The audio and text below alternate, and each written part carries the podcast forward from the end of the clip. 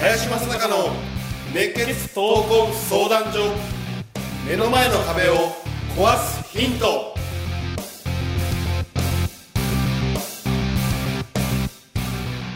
こんにちは。ナビゲーターの今野花子です。林正孝の熱血闘魂相談所。目の前の壁を壊すヒント。この番組ではさまざまな年代の男女からの質問や相談に平成の侍林正孝がスコーンと突き抜ける答えをお伝えしていきます。それでは林さんお月さんよろしくお願いいたします。はい、よろしくお願いします。お願いします。今週も先週に引き続き、えー大林彩さんに来ていただいております。どうぞよろしくお願いいたします。よろしくお願いします。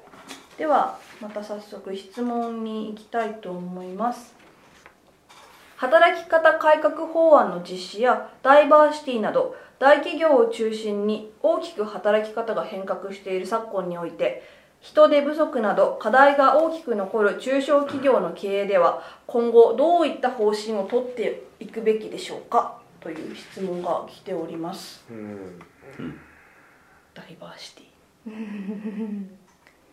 こちらも大林さんからちょっと伺いたいなって思うんですけれどああ、そうですね。あの、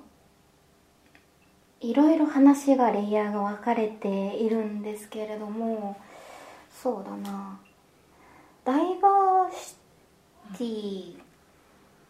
を、えっと、大企業はまあ義務みたいにしてこう人を雇い入れているわけですけれどもその本質っていうものは何かというとあのいろんな人をただ雇っただけでは全く意味がないんですよね、女性とか、えー、と高齢者とか、まあ、外国人障害者この何割雇いなさいっていうことをただやっても全然イノベーションは起きないし生産性が上がるわけでもないんですよね、その人たちをどうやって生かしていくか。多様な人がいてじゃあその人たちの中身をどうやって活用していくかっていう話でそれはまあ大企業文脈だと思うんですけど中小っていうのは人を生かさなければそもそも生き残ることができないのではないかと思うのでで、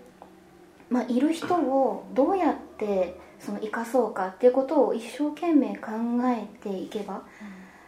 あの大企業の真似じゃなくてもちゃんとそのこの会社はすごくいい理念を持っていて社員のためにこういうことをしていていいよねっていうので人材って来るんじゃないかと思うんですよ。なのでで働き方改革とかってそのあんまり気にしない方がいいというか短い時間にすることがすあの正解であるというわけでもこれ言っちゃっていいんですかね？正解であるというわけでもないんですよね。本当に仕事がやりたくてやりたくて仕方ない。今日はもう10時間やろうっていうのが許されるような環境本来の会社のこうなんでしょうね。目指しているものを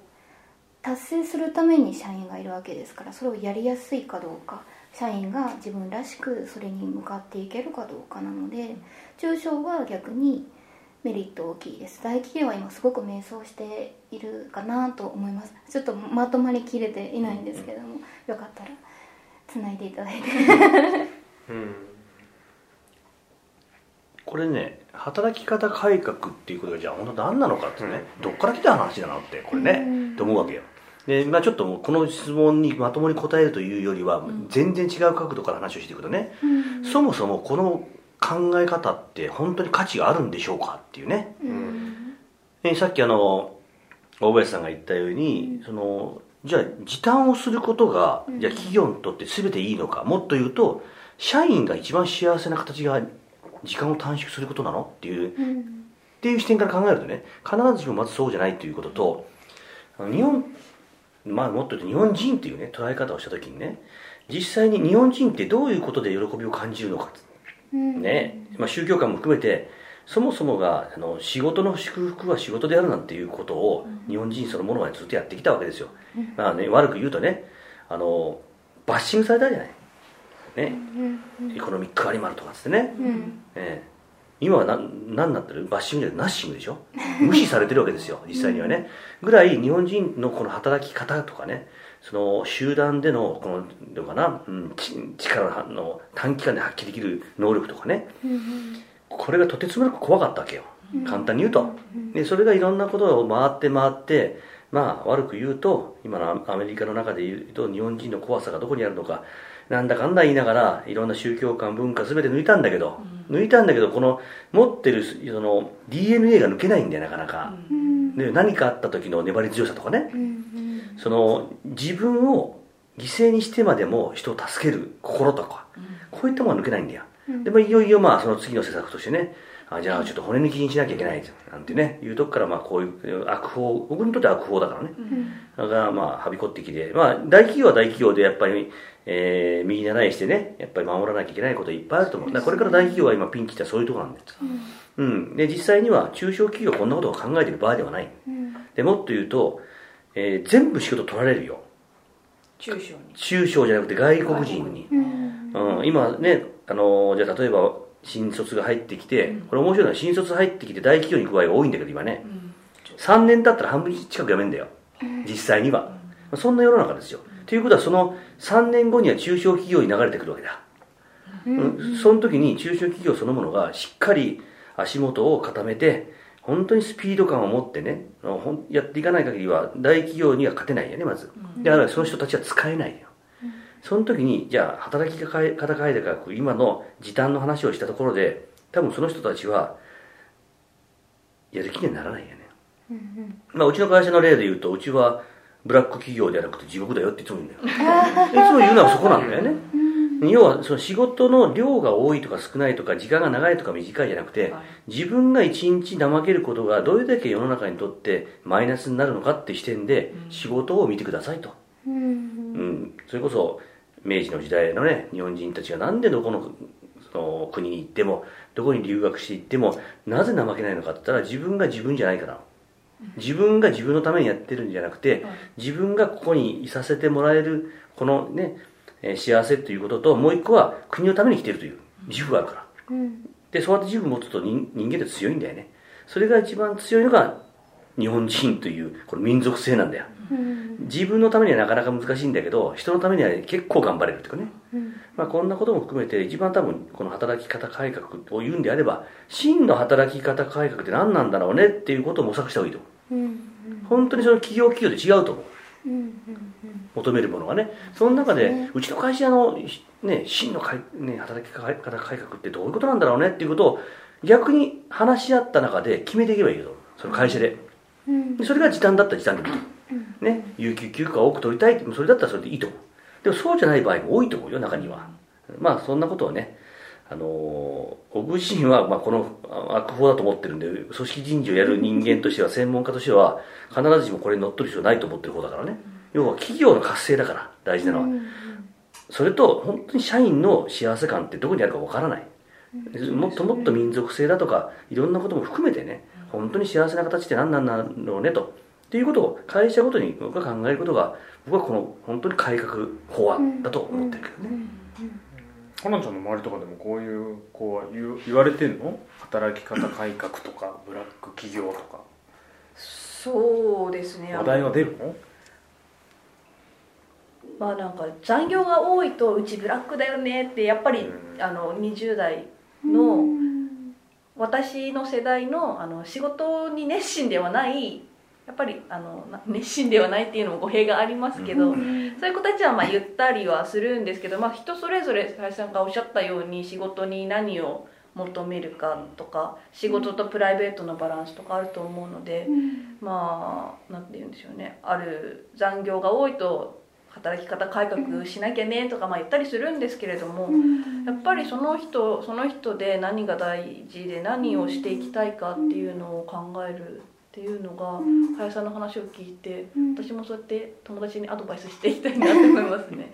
これこの子何言ってんだろうって思われるかもしれないけど結局はそういうことですよね。うん、そもそも政府が働き方改革を考えることがおかしくて、働かせ方改革なんですよ 働き方考えるのは労働者の方でどういうふうに生きたいか、どういうふうに自分の使命を果たしたいかその中で会社の中で働くっていうことをどういう位置づけにするのかなっていうことなのでおっしゃる通りにもう本当に自分が考えることが本当に必要なんだなって思い思います、はい。ね、ドラッカーも言ってたよね。政府がね経済を語るなって。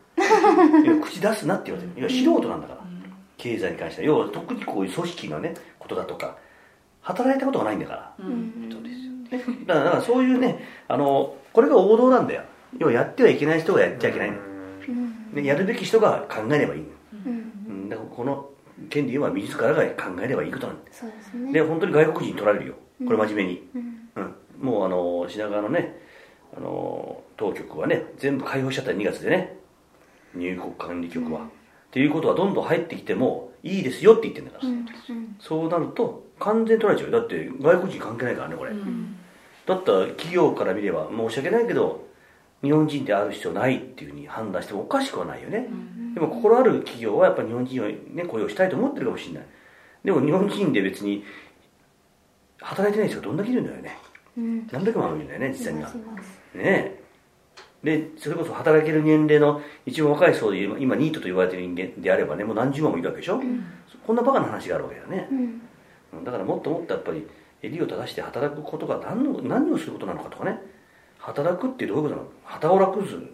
ことだよね、もうそもそもが語源は、周りを楽にするってことですよ。だからそれが周りっていうのは一番直近には自分たちの上司かもしれない、会社かもしれない。もっと言うと国なんだよね、うん。それが本来の働くという語源だから、そこをしっかりね見つめ直す必要がねこれはお互いにあるなと。政府の問題だけではなくてね働く方もしっかり自らが考えること、うん。ね、問題提起すること、まあ、こういったねことをあのやるような本当に国になってもらいたいなと思います、はい、そうですね。林さん大月さん大林さんありがとうございました。ありがとうございます。はいありがとうございますこの番組ではリスナーの方々からいただくご質問を募集しています自分の人生や日本社会のことなど林正孝に聞きたいことをどしどしご応募ください。ご質問はインターネットで熱血闘魂相談所と検索。すると Facebook のページがヒットしますのでそちらにアクセスしていただき、えーメッセージボタンをクリックして質問を送ってください。ポッドキャストの他にも YouTube でも聞けるようになりました。そちらも合わせてチェックしてみてください。皆様からの質問お待ちしております。それでは次回もお楽しみに。